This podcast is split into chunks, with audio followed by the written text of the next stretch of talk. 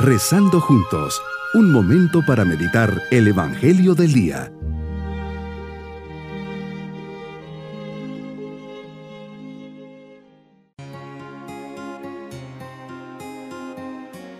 En este miércoles de la quinta semana del tiempo ordinario, les saludo pidiendo al Señor la bendición para cada uno de ustedes. Siempre tomados de su mano, le decimos, gracias Señor por este momento de oración que me permites tener. La oración no es otra cosa que la unión contigo. Y como decía el cura de Ars, en esta íntima unión, Dios y el alma son como dos trozos de cera, fundidos en uno solo que ya nadie puede separar. Es algo muy hermoso esta unión de Dios con su pobre criatura. Es una felicidad que supera nuestra comprensión. Con esta disposición meditemos en el Evangelio de San Marcos capítulo 7 versículos 14 al 23. Que claro nos dice Señor que nada que entra de fuera puede manchar al hombre. Lo que sí lo mancha es lo que sale de dentro porque del corazón salen las intenciones malas, las fornicaciones, los robos, los homicidios, los adulterios, los fraudes, las codicias, las injusticias, el desenfreno, las envidias, la difamación, el orgullo y la frivolidad. Todo esto nos mancha.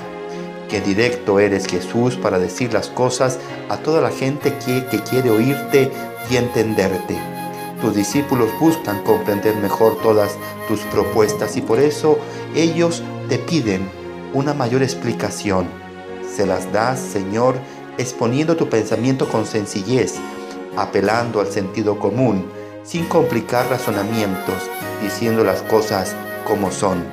Y así me percato que yo fácilmente busco culpables para justificar tanto mi conducta como el todo modo de proceder en las relaciones con el prójimo y condiciono a agentes externos la salud de mi alma. Hoy aprendo que de tomar tu palabra como la dices, sin intentar disfrazarla. Veo en ella con claridad que el comportamiento sano, la rectitud de conducta, la disposición al bien, la postura en la verdad, la honestidad, no son añadidos a la personalidad, sino actitudes constantes que implican la decisión de alinearme a lo que me pides. Con la acción del Espíritu Santo y la propia colaboración se va dando forma a la purificación interior que nos pides y nos señalas hoy.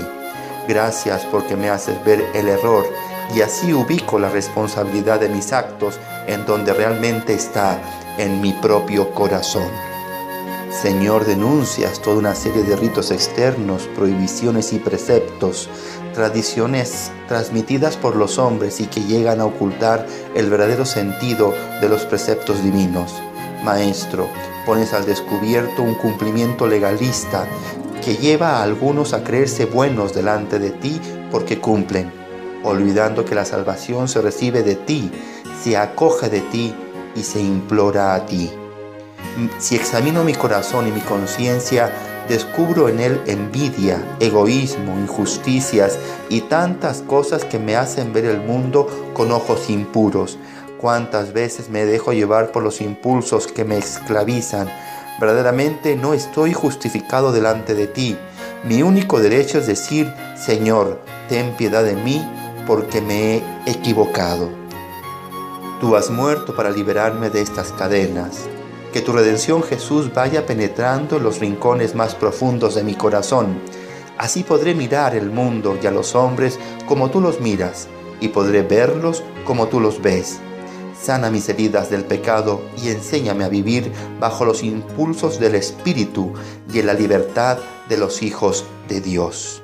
Como complemento de esta meditación pueden ir a YouTube, Los Dos Lobos, Sembrando Esperanza 2.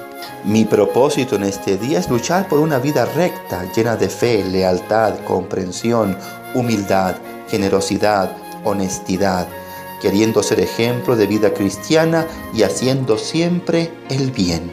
Mis queridos niños, Jesús nos enseña a vivir nuestra vida cristiana formando nuestro interior y alimentándolo siempre con cosas buenas, buenos pensamientos, buenos deseos y acciones.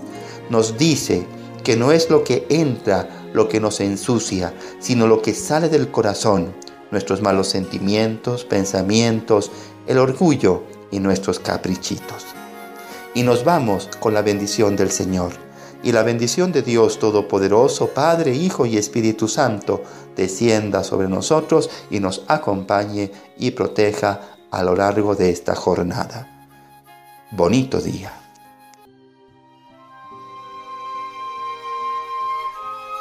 Hemos rezado junto con el Padre Denis Doren, Legionario de Cristo.